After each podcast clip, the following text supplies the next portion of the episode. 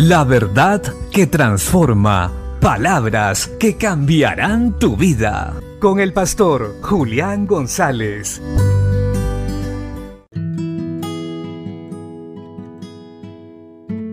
La Biblia dice en el Salmo capítulo 100, verso 1 y 2.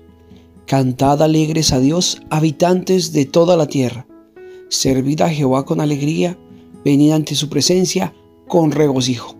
El cántico de alabanza es el resultado de la alegría del corazón por haber sido salvados, haber encontrado a Cristo Jesús y entendido lo que acaba de pasar. Hemos sido rescatados por Jesucristo nuestro Señor cuando murió en la cruz del Calvario. Hemos sido amados por Dios desde la eternidad y nos ha dado salvación por medio del sacrificio de su Hijo.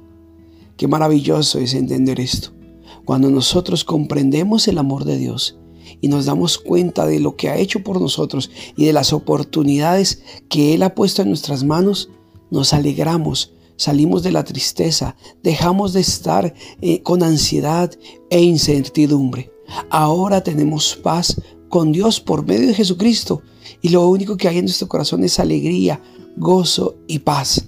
Por eso cantamos, por eso alabamos, por eso bendecimos su nombre, porque estamos alegres y en gratitud exaltamos su nombre, damos honor a Él, pues Él ha hecho maravillas.